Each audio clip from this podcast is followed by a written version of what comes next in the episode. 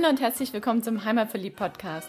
Der Podcast mit den besonderen Tipps für dein Wochenende in Stuttgart, in der Umgebung und auf der Schwäbischen Alb. Hier findest du das Passende zum Abschalten, Kraft tanken, Spaß haben, für Bewegung und Entspannung und Tipps und Tricks, was du alles dafür brauchst. Wir sind Susi und Frank Reiser, deine Hosts für diese Podcast-Episode und wünschen dir viel Spaß beim Reinhören und später beim Aufstöbern des Besonderen. Die Podcast-Episode 166 vom Heimatverliebt-Podcast könnte auch unter die Kategorie fallen sagenhafte Schwäbische Alb. Denn es geht heute um ein Ding, um was es einige Sagen gibt. Sie ist der perfekte Begleiter für Wanderungen oder beim Grillen und eigentlich der perfekte Snack für jede Tageszeit. Jedes Kind isst sie gern, sie wird bei jedem Anlass serviert, egal ob bei einem Meeting im Geschäft oder bei einer Vernissageöffnung oder beim Leichenschmaus. Man kann sie pur essen, man kann sie mit Butter essen oder üppig belegt und spätestens jetzt sollte jedem klar sein, es geht um die Laugebrezel, schwäbische Laugebrezel. Und ich habe gerade sowas von Hunger bekommen, als ich das gehört habe. Und wenn es bei uns um ein schwäbisches Rezept geht, da kommt die Stimme aus dem Hintergrund, nämlich da haben wir den Kochschwabe wieder mit dabei. Und darum sagen wir, schön, dass du wieder da bist. Ja, hallo zusammen. Mich freut es auch, dass ich wieder hier sein kann. Ich komme ja aus dem Osten und da ist so das Thema Laugenbrezel eine echte Rarität gewesen in meiner Kindheit. Also ich habe gelesen, hier nimmt man quasi die Brezel vor oder mit oder auch nach der Muttermilch sofort auf, aber bei uns war das schon echt was Besonderes. Wenn ich mal eine Laugenbrezel gekriegt habe, das war nicht so alltäglich. Dann war der im Westen. Nein, da waren wir nicht im Westen, aber es gab so bestimmte Backstände in großen Einkaufszentren, die hatten die, aber so klassisch beim Bäcker gab es die nicht. Interessant, ja. Also ich kenne sie aus meiner Kindheit in Kaba eingetunkt. Mit. Oh, herrlich. habe ich auch von gelesen und habe auch dazu gelesen, der Schwabe muss ja alles in Soße oder in irgendeine Flüssigkeit tunken, aber Frank seine Reaktion belehrt mich gerade, dass es nicht bei allen Schwaben so ist. Ja, da scheidet sich die Geister. Das. Mit Tunke habe ich es nicht so. Also Kaba ist bei mir heilig. Kaba im Shoppe und Brezel in der Hand. Da kann man ja nicht tunken. Aber so ein Kaba mit so schöne Butterauge oben drauf, so Fettauge. Mm. Okay, jetzt vergeht mir der Appetit. Machen wir mal weiter. Machen wir weiter, genau. Man kann so eine Brezel natürlich kaufen oder man kann sie selber machen. Und darum soll es auch heute gehen. Jens, erzähl uns doch mal, was brauchen wir, um eine Brezel, eine schwäbische Laugenbrezel selber zu machen? Ja, also zuerst mal ähm, habe ich ja eure Story heute schon verfolgt und habe gesehen, dass ihr sie auch schon gemacht habt und die hat richtig gut ausgesehen. Da muss ich jetzt zugeben, ich habe nicht mal ein Rezept auf dem Blog für Laugebrezel, weil ich eigentlich am liebsten immer Laugestange und Laugebrötchen mache. Die sind einfach, also ich finde, die sind beim, beim Lauge nachher ein bisschen händlicher. Und es passt mehr Butter drauf und man kann sie besser eindunken, zumindest die Laugestangen. Aber heute geht es ja um Laugebrezel. Und äh, dazu möchte ich einfach das, das Lauge-Stange, Lauge-Brötchen-Rezept mit euch teilen. Im Endeffekt ist der Teig ja nämlich das Gleiche. Die Teiglinge wiegen auch ziemlich gleich viel. Ja, mal plus minus 5 Gramm hin und her, aber so Vorgehensweise ist eigentlich bei alle gleich. Und ähm, ich gehe durch das Lauge-Stange-Rezept durch und erkläre euch einfach an der Stelle, wo man dann mit der Brezel weitermachen würde, wie ich eine Brezel machen würde, wenn ich sie machen täte. Weil, nachdem ich das bei euch in der Story gesehen habe, dachte ich, oh Mann, da muss ich halt unbedingt nur Brezel machen, damit ich auch davon reden kann, wie man das macht. Weil, ja, ich mache normalerweise Stange. Und siehe da, ich habe keine Lauge mehr gehabt. Aber ich habe sofort welche bestellt und sobald ich da ist, mache ich welche. Ja, da freue ich mich jetzt schon drauf.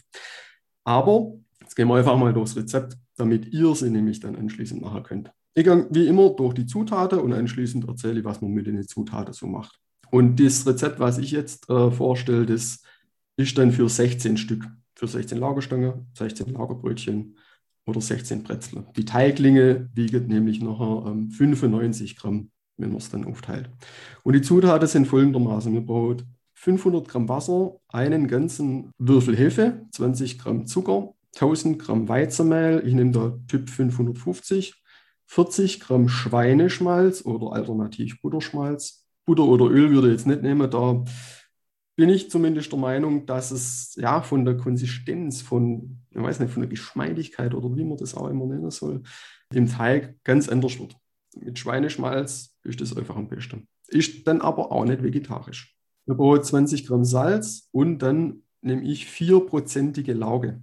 Und zum Backen empfehle ich eine Dauerbackfolie. Warum, komme ich später noch dazu. Und äh, bei der Hefe muss ich sagen, wer mich kennt und meine Rezepte schon verfolgt hat in Richtung Brotbacker, Brötchenbacker und so weiter, der weiß, dass ich eigentlich normalerweise sehr, sehr wenig Hefe nehme und die Teige eher lang gehen lasse, auch im Kühlschrank, in kalter Teigführung über Nacht oder sogar mehrere Tage.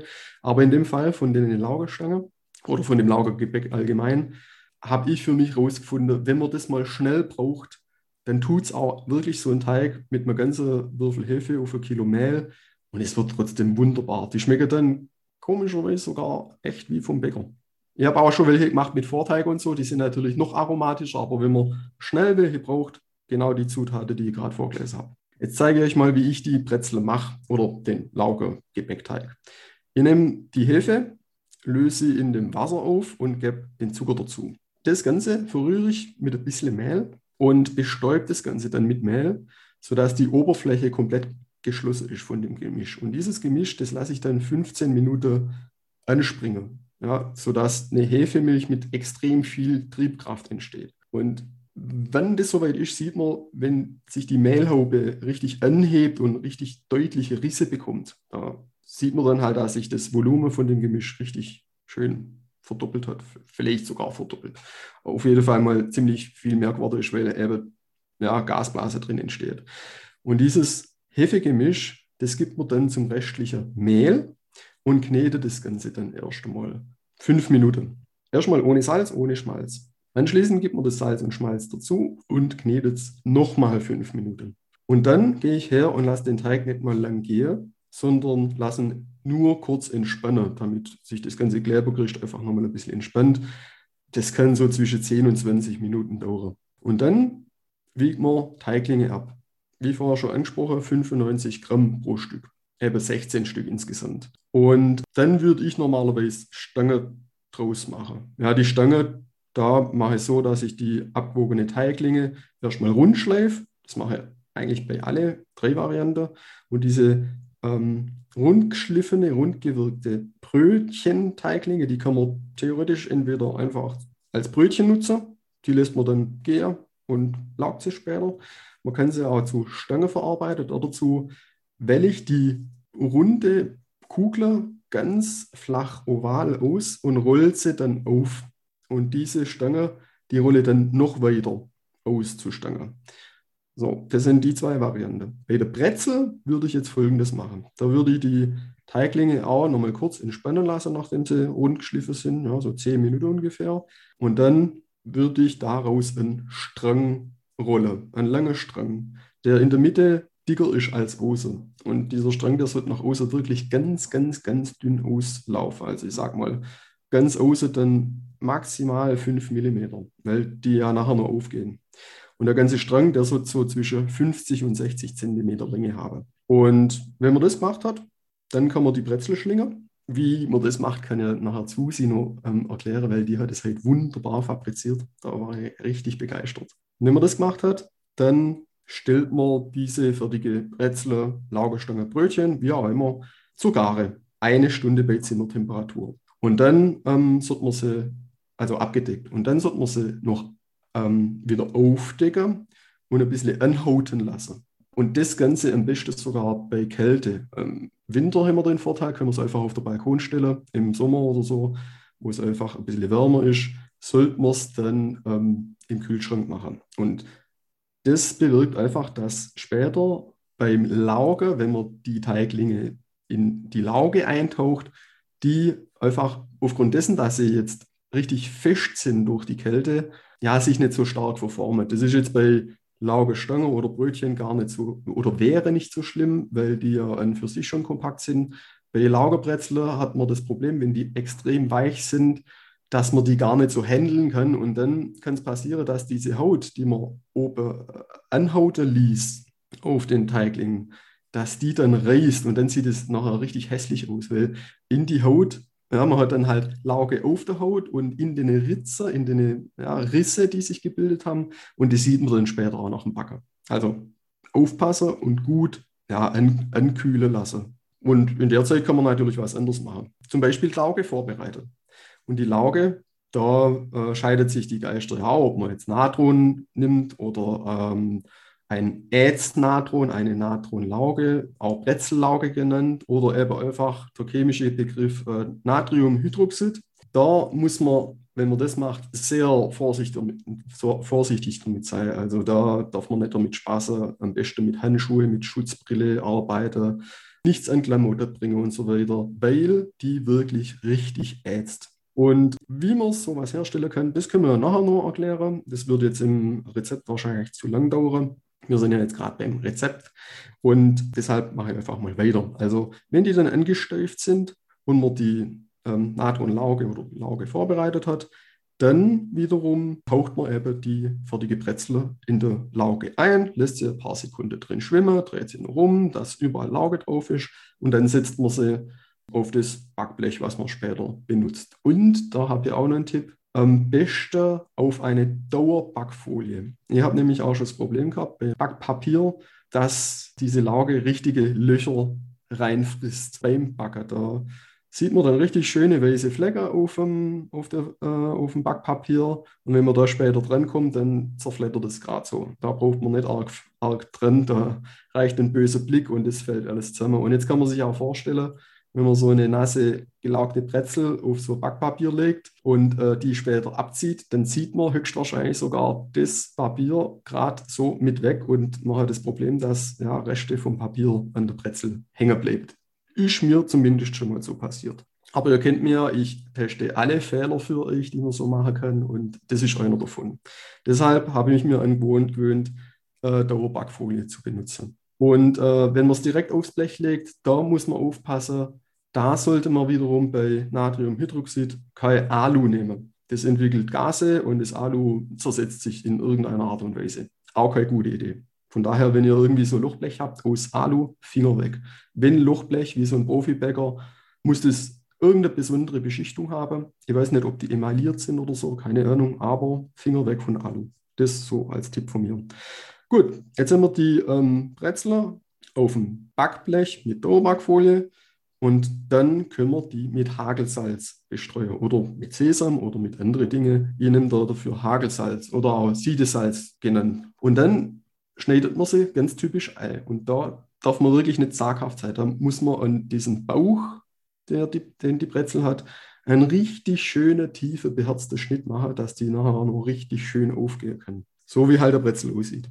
Was macht und dann das am besten, der Schnitt? Mit einem ähm, scharfen Messer oder mit einem weniger scharfen Messer? Also innen äh, Rasierklinge. Susi hat mich gerade angeguckt wie Auto, aber anscheinend ist es keine blöde Frage. Rasierklinge? Du, ja, Rasierklinge am besten.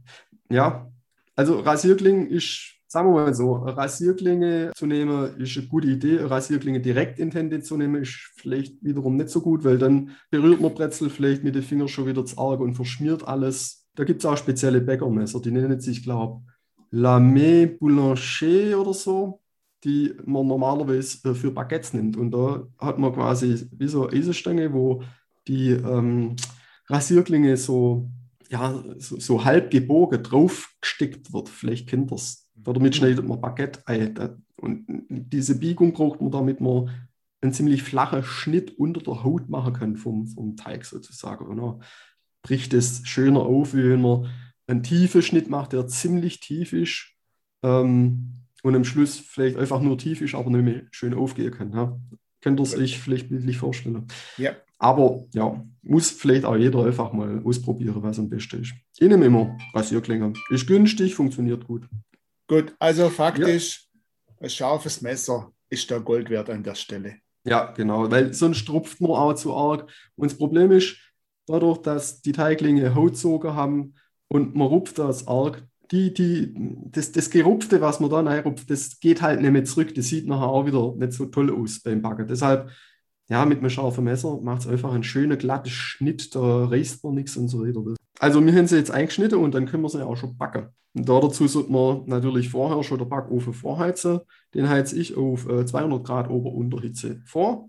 Und gebe quasi in die unterste Schiene ein Backblech mit Wasser, sodass das beim Aufheizen schon ein bisschen verdampfen kann, weil man die Brezel am besten mit Dampf backt. Warum, das erkläre ich gleich.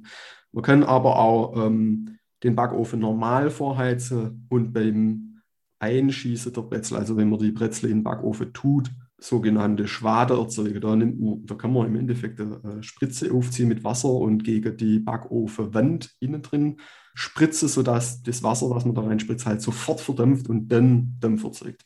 Gehen beide Methoden. Fakt ist, man braucht einfach Dampf im Backofen, weil dann hat man einen riesen Vorteil. Die Brezel die Brezeloberfläche, die trocknet beim Backen dann nicht so schnell aus und die Brezel an sich gehen dann nochmal ein bisschen auf. Das macht, kennt man vielleicht auch vom Brotbacker, wer schon öfters Brotbacker hat. Und ähm, dadurch verhindert man einfach, dass die Brezel zu kompakt bleiben, sondern wirklich erstmal kurz noch aufgehen und wenn der Dampf dann verbraucht ist sozusagen, dann erst wirklich ähm, ja, die Teiglinge, Brot, wie auch immer, außen hart wird und dann innen fertig gart. So, das ist der ganze Zauber da dahinter. Und wenn wir bei der Backseite sind, insgesamt backe ich die Brezel 20 Minuten und lasse dann noch 10 Minuten diesen Dampf ab. Das heißt, wenn man mit der Spritze geschwadet hat, einfach Backofentür öffnen, gucke, dass der ganze Dampf raus ist und dann wieder schließen, weiter backen 10 Minuten. Wenn man ein Blech mit Wasser drin hat, muss man natürlich Backofentür aufmachen, Blech raus und Backofentür wieder zu zum Weiterbacken. Es sei denn, das Wasser ist schon komplett verdampft in diesem Blech. Dann muss man natürlich auch nur kurz aufmachen, Dampf raus und wieder zu. Und dann sind wir auch schon fertig. Das ist der ganze Zauber vom Brezelbacker. Beste ein bisschen abkühlen lassen, dass man nicht äh, keinen kein Bauchweh kriegt, falls man da zu eifrig beim Probieren ist. Aber sonst wären wir an dieser Stelle fertig.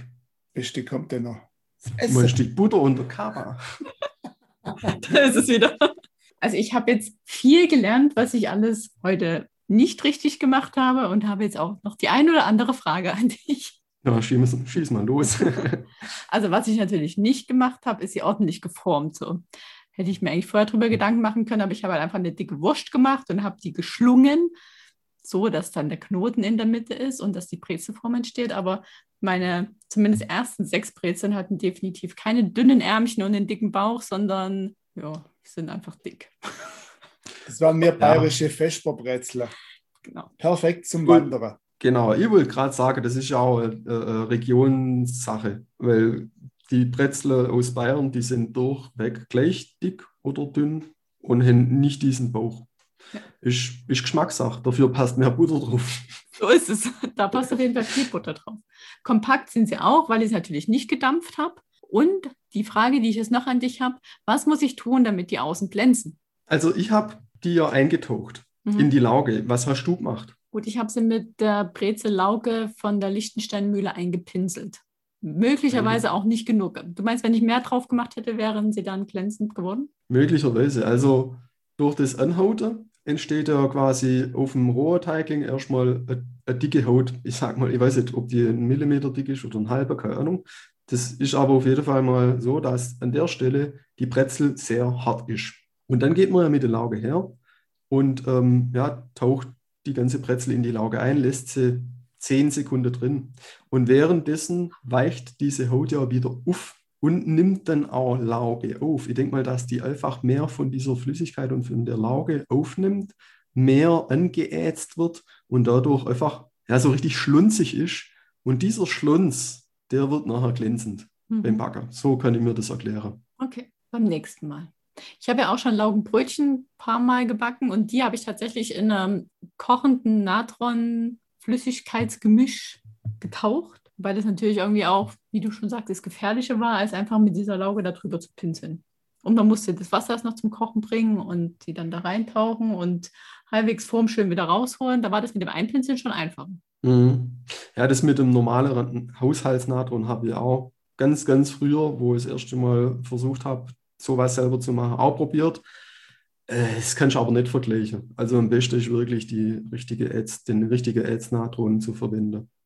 Und es ist jetzt auch keine ähm, Raketenwissenschaft, da ranzukommen heutzutage. Das kriegt man ja überall. Ihr habt es ja direkt aus der Mühle geholt. Ich habe es zum Beispiel im Internet bestellt da gibt es verschiedene Varianten, die dann auch selber herzustellen. Es gibt ja auch wiederum verschiedene Varianten, wie man die bekommt. Ich weiß nicht, ob ihr ähm, schon Gebrauchsfertige gekauft habt. Ja. Also flüssig aus der Flasche, die schon ihre 4% hat. Das, das kriegt man. Muss ich sagen, ist aber die teuerste Variante. Es gibt auch noch ähm, flüssig Natronlauge, Brezellauge, die ähm, ein bisschen höher konzentriert ist, die man dann wiederum nimmt, um mit Wasser zu verdünnen auf die 4%. Das ist so mittleres Preissegment, sage ich jetzt mal. Und wenn man wirklich sparen möchte, viel braucht, dann ähm, holt man sich so Natronperle. Ähm, das sind wirklich so kleine Kügel, sieht ein bisschen aus wie Globuli und die verdünnt man dann mit Wasser. Und da kostet so ein Kilo mit Versand 20 Euro oder so. Und da kriegt man, glaube ich, was weiß ich, wie viel Liter raus. Also extrem viel. Ich habe mal ausgerechnet, da ist man dann bei 80 Cent pro Liter, pro fertigem Laugenliter. Gebrauchsfertig, okay. 80 Cent. Das ist günstig. Das ist brutal günstig. Aber wie gesagt, es lohnt sich auch wirklich nur, wenn man es echt oft macht, weil man kann halt extrem viel Brezel damit machen. Und man soll es natürlich auch von Kindern fernhalten, also am besten irgendwo wegschließen, ganz, ganz weit weg. Das ist echt, damit ist nicht zu spaßen. Mhm. Weißt du die dann in warmen oder heißen, kochenden Wasser auf oder in kalten? Die Perle mhm. in kaltem. In okay. kaltem. Und zwar muss man ähm, aufpassen, man muss die ähm, Perlen im Wasser aufweichen, nicht andersrum. Also nicht die Perle irgendwo reingeben in ein Gefäß und dann Wasser drauf. Das kann gefährlich werden. Warum genau, weiß ich nicht. Ich kann es mir auch so vorstellen, dass das einfach durchs Reinkippen vom Wasser einfach zu hoch konzentriert ein einspritzen kann. Kann ja passieren, weiß nicht. Bei der anderen Variante, wenn man die Perlen ins Wasser gibt, dann wiederum muss man auch darauf achten, dass ein bisschen Bewegung im Wasser ist. Sprich, man sollte erstmal so ein bisschen kreisende Bewegungen im Wasser machen, damit sich das alles bewegt, sodass die Perler nicht zu viel an einer Stelle konzentriert sind, weil die, die extrem ähm, Hitze entwickelt bei diesem chemischen Prozess. Ich weiß nicht genau, was da passiert, aber es ist auf jeden Fall mal eine exotherme Reaktion, wo wirklich richtig dick Hitze entwickelt. Und äh, deshalb sollte man es auch nicht gerade unbedingt im äh, Kunststoffbehältnis anrühren, weil das schmilzen könnte. Und wie vorher schon erwähnt, im Alugefäß halt auf gar keinen Fall verdünnen oder auch aufbewahren. Das, der Schuss geht nach hinten los. Am besten Edelstahlschüssel. Edelstahlschüssel wäre echt das Beste. Genau. Übrigens, ähm, Hitzeentwicklung und so, da habe ich noch einen kleinen äh, Exkurs. Rohrreiniger kennt der eine oder andere. Das sind ja auch solche Perlen, die man in Abfluss kippt und dann Wasser drauf und wartet, bis das, das Rohr reinigt. Ne? Mhm. Yep. So. Ist im Endeffekt das Glitzegleiche. Damit könnte man rein theoretisch eine Bretzellage herstellen. Das Blöde ist nur, die Reinheit ist nicht lebensmitteltauglich. Also bei der Herstellung von diesem Natriumhydroxid, diese Industrielauge, ich denke mal, da wird nicht so stark Gewicht auf diese Reinheit gelegt, dass man es dann später auch ja, theoretisch verspeisen könnte. Mhm. Ich denke mal, ja, ich weiß nicht, ich will da jetzt keine Empfehlung aussprechen. Ich glaube, dran sterben wird man wahrscheinlich nicht, aber trotzdem Finger davon. Das habe ich so gelernt bei der Recherche, nachdem ich nach Brezellauge gesucht habe, weil ich habe damals, als ich meine Lauge nachbestellen wollte, ich wollte sie nämlich schon mal bestellen, deshalb hatte ich ja gerade keine. Ich wollte sie schon mal bestellen, habe es nämlich dann doch nicht gemacht. Weil damals habe ich einfach nach ähm, Natronlauge gesucht und habe nichts gefunden. Heute habe ich nach Brezellauge gesucht und wurde überschüttet mit Suchergebnissen. Also wenn Sie jemanden sucht, unbedingt nach Brezellauge suchen da wird er auf jeden Fall fündig. Und damals habe ich halt gelernt, dass man rein theoretisch auch Rohrreiniger nehmen könnte. Mm. Ja, habe es dann, dann aber nicht gemacht. Das war mir heikel. Hier gibt ja, mir einfach Tipps fürs Leben. Und ja, ein bisschen Chemieunterricht noch mit bei, also alles. Ja, das wollte, das wollte ich einfach mit euch teilen, weil damals, äh, als ich mir da ein bisschen eingelassen habe, äh, bin ich halt tatsächlich drauf gestoßen. Und eins muss ich nur loswerden: Rohrreiniger. Ich habe ja erzählt, dass beim Verdünnen mit Wasser die Lauge extrem Hitze ähm, entwickelt. Als ich selber mal ein verstopftes Rohr hatte, hat mein äh, Heizungsbauer gesagt, lasst Finger vom Rohrreiniger. Da kann so viel passieren. Wenn du dort viel drin hast von diesem, diesem Granulat und gibst Wasser drauf, dann kann es sein, dass dein Kunststoffrohr, dein Abflussrohr so heiß wird, dass es dahin schmilzt und dann hast du halt gar keinen Spaß mehr. Also da auch ein bisschen aufpassen. Aber dann fließt es wieder frei. Jo, die Frage ist, wohin?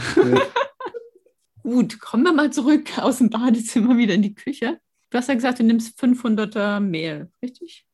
55er Weizenmehl. Das nehme ich eigentlich sogar für alles. Ich habe Wirklich, das ist bei mir mittlerweile das Haushaltsmehl. 405er haben wir schon gar nicht mehr.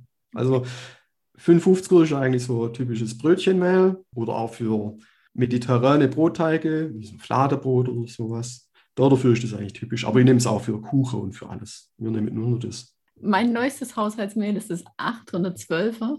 Aber ich muss sagen, es wird schon alles sehr fest. Also da muss ich noch ein bisschen rumexperimentieren, oder? Hast du einen Tipp? Ja gut, du könntest ähm, nochmal verdünnen mit einer anderen Mehl, weil das 812er ist ja im Endeffekt fast so Halb-Halb-Mischung aus 550er und 1050er, hätte ich jetzt mal gesagt. Die, die, die Angabe von der Type, die sagt ja nichts anderes als äh, ja, Anteile von Mineralien. Ihr habt es ja bestimmt gelernt bei eurem Rundgang durch die Mühle. Klar, wir, wir wissen Bescheid, ja.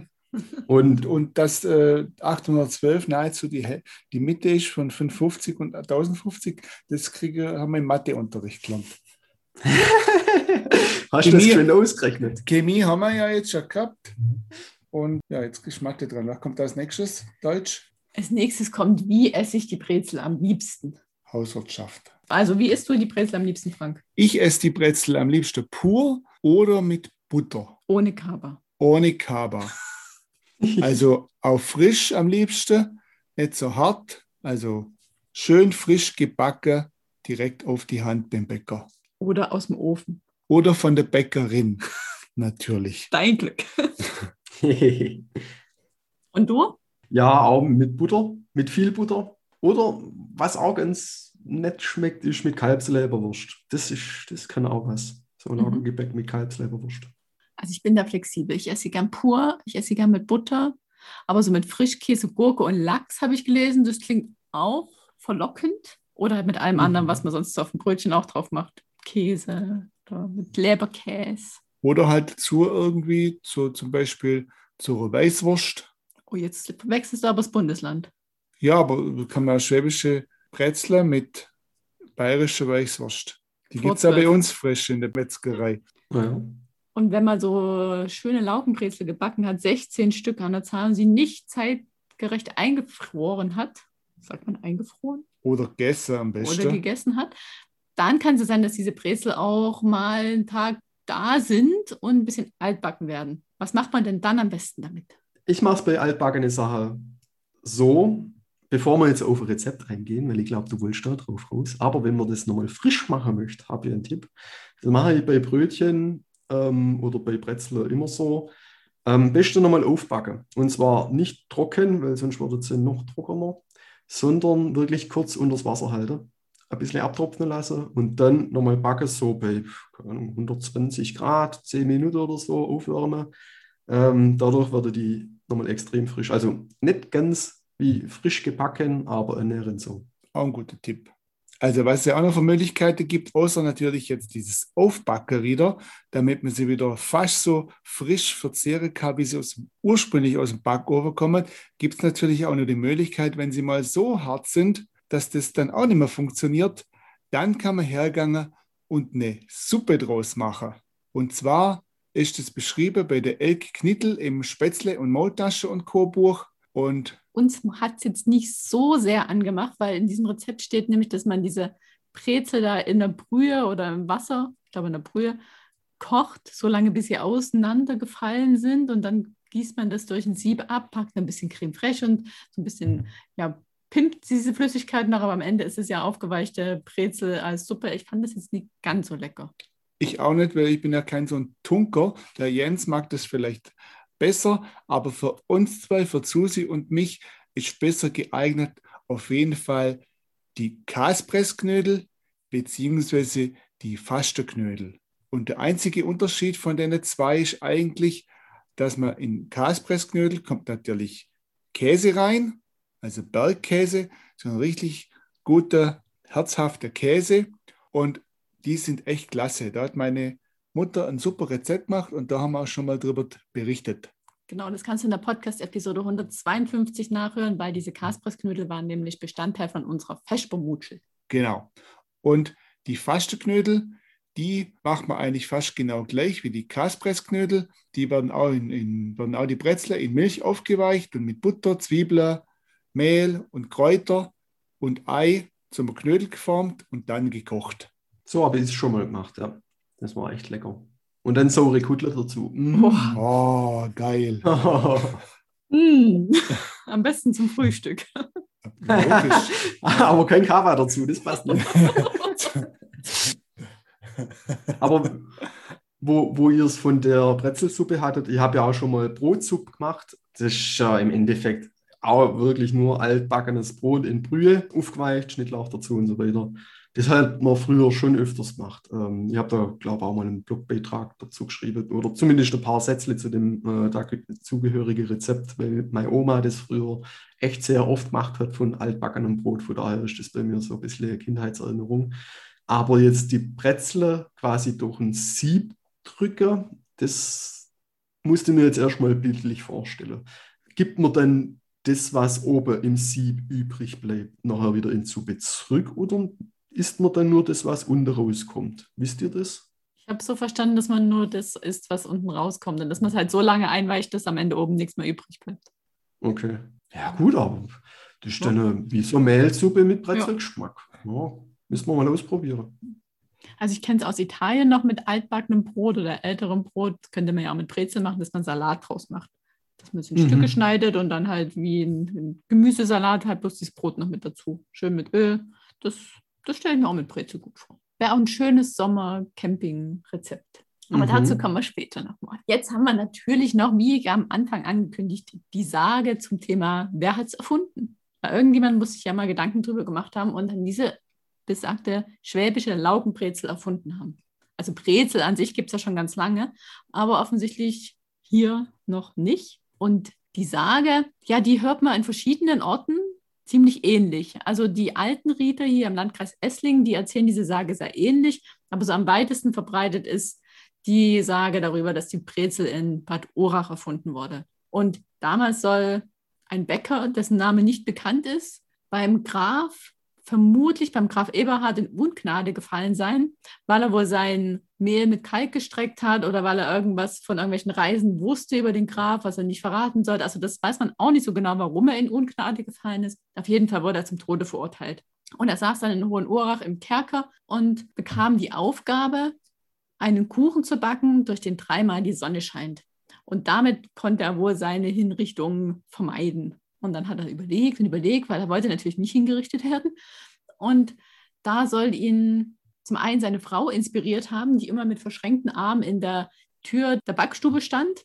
Und zum anderen hat er angefangen, aus dem Teig, den er hatte, einfach erstmal eine Schlinge zu formeln, weil mit dieser Schlinge sollte er ja dann gehängt werden. Und ja, so formte er diese Schlinge und dann noch mit den verschränkten Armen. Und vermutlich ist dann so die Form der Brezel entstanden und siehe da, durch dieses Gebäck fiel dreimal die Sonne.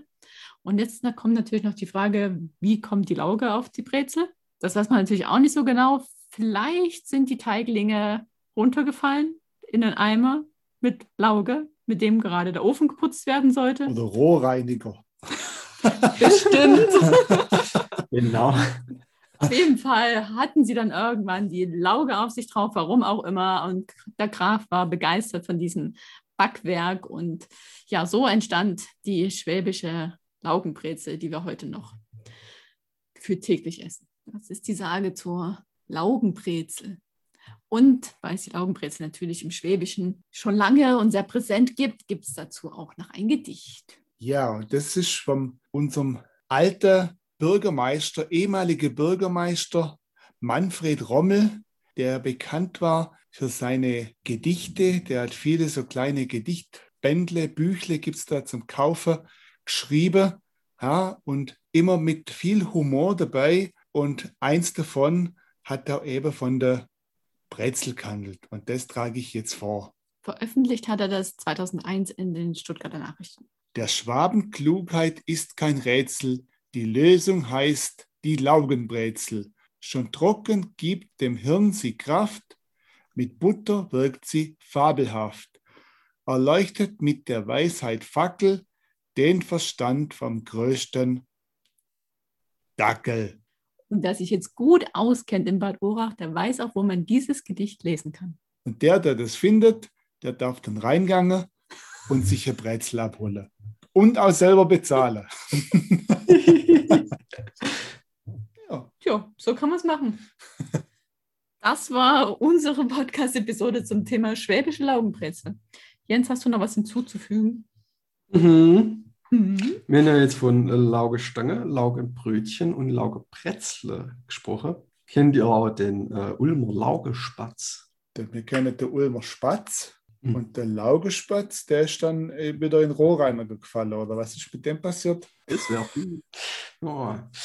Ähm, ja, da bin ich auch mal durch Zufall drauf gestoßen. Ich weiß schon gar nicht mehr, wann. Ich habe vorher mal kurz äh, versucht zu recherchieren, ob das irgendwas Offizielles ist. So schnell äh, habe ich jetzt nichts gefunden, so à la Wikipedia-Artikel oder so. Aber es gibt viele, viele Leute, die das schon gebacken haben. Und zwar kann man sich vorstellen wie so ein Laugeknoten. Laugeknoten kennt man ja so. Ja, das ist so, so Mischung aus Brötchen und misslungener Brezel, sage ich jetzt mal. Im Endeffekt auch ein langer Strang, den man einmal halt verknotet und dann auseinanderzieht.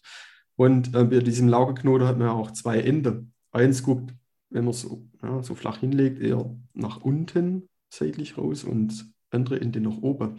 Und wenn man jetzt in diesem nach oben zeigenden Ende einen waagrechten Schnitt macht mit der Schere und in dem nach unten zeigenden Ende einen senkrechten Schnitt und backt es, dann sieht es aus wie so, wie so ein Spatz, wie so ein Vogel, der der Schnabel aufsperrt ja, und hinter so ein richtiger Spatze-Schwanz hat. Wie gesagt, ich habe jetzt eigentlich erhofft, dass wenn ich nach Ulmer Laugespatz suche, dass ich dann irgendwie äh, sowas finde, à la, das ist das typische Gebäck in Ulm. Bin jetzt auf die Schnelle nicht drauf gestoßen. Aber ähm, ja, wer da mal Lust hat, kann ja äh, sich gern mal dran machen, da mal ein bisschen was drüber zu recherchieren. Ich fände es auf jeden Fall interessant. Und umso leckerer, weil da passt auch wieder brutal viel Butter drauf. Vielleicht ist das ja auch einfach nur so entstanden, dass ja die Ulmer quasi alles in Form von Spatzen machen. Ja, weil klar. der Spatz ja ihr, ihr kluges Stadttier ist, was sie gelehrt hat, wie man einen Holzpfosten durch das Stadttor bringt. Ja, die hätte halt so eine, vorher mal eine Laugebrezel essen, so wie es der Manfred Rommel beschrieben hat, dass das die Weisheit mit der Fackel bringt und Hm. den größten Dackelverstand gibt. Tja, die Ulmer hatten halt keine Brezel, sondern den Spatz. War das das Wort zum Schluss zum Ulmer Spatz? Ich würde sagen. Jetzt haben wir Okay. jeden Unterricht durch. Kunstunterricht haben wir, Deutschunterricht mit dem Gedicht, Mathe, Chemie und Hauswirtschaftslehre. Gut, So. Rundumschlagen mit dem Heimatverliebt-Podcast. So muss es sein. Eine Art Homeschooling. Hör mal auf, Gott sei Dank hat es aufgehört. Das Unwort für jetzt zwei Jahre. oh Ja, was- ja. Was machen wir denn als nächstes, so als kleinen Ausblick in ein paar Wochen? Wo, über welches leckere Rezept sollen wir denn als nächstes philosophieren? Gut, wenn wir jetzt bei Brotreste und so waren, fällt mir natürlich Ofenschlupfer ganz spontan ein. Wobei äh, die Zeit natürlich eher so im Winter angesiedelt ist. Also so richtig schön, was warmes Süßspeisegericht. Aber pff, meine, im Sommer könnte man so zum Beispiel auch immer Omnia-Ofen oder so machen. Falls jetzt jemand so ein Ding besitzt und gern campen geht und das immer dabei hat. Und wenn es mal ein bisschen kälter ist im Wohnmobil, dann macht man statt die Heizung an, macht man die Omnia an und isst so ein schöner Ofenschlupfer aus dem Omnia. Ah ja. Gut, dann machen wir das als nächstes und hoffen trotzdem auf einen schönen warmen Sommer. Ja, genau. Oh ja, das ist Grundvoraussetzung. Gut, dann sagen wir vielen Dank für das Rezept und all die Einblicke, all den Unterricht drumherum und all das Wissen, was du mit uns geteilt hast und sagen bis zum nächsten Mal. Bis zum nächsten Mal. Ciao. Dankeschön. Ciao.